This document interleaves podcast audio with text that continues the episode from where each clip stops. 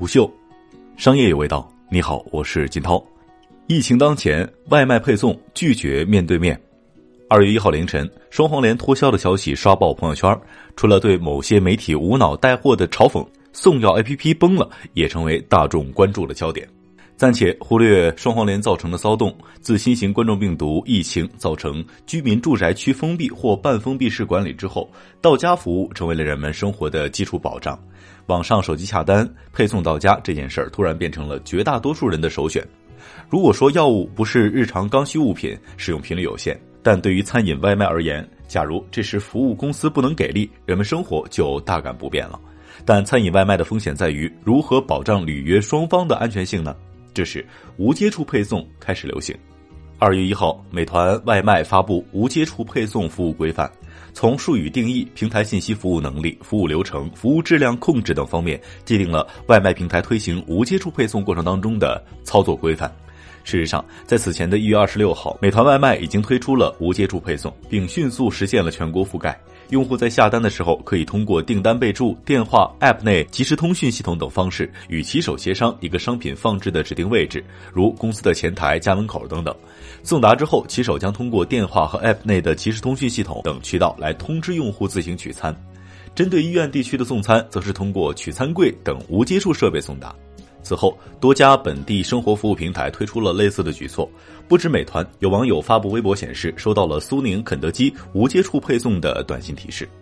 对商家来说，无接触配送是指商家和配送员的无接触；对用户来说，无接触配送则是指用户和配送员的无接触。除了外卖，美团买菜也在北京、上海、深圳三地上线了无接触配送。目前有百分之五十的订单是通过无接触的方式来送达。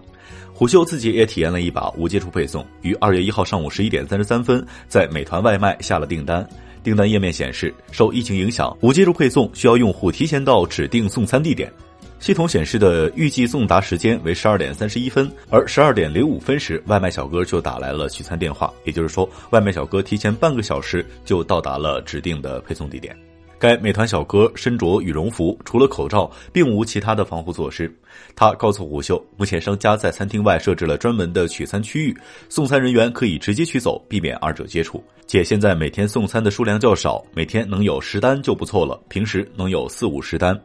就虎嗅近日外卖点餐的经历来看，无论是送药、送菜、送餐的上门配送者，仅有的防护措施就是口罩。外卖无论是美团还是饿了么，目前都因为居民半封闭式的管理而无法送餐上门，只能在小区门口等待用户取餐。但外卖配送的效率并未降低，外卖小哥都能够按照约定的时间，甚至提前到达。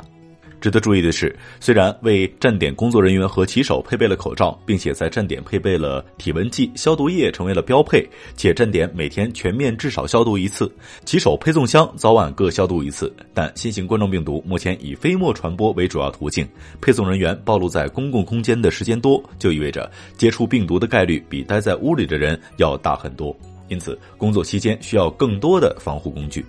此次疫情可能成为无接触配送实践的契机。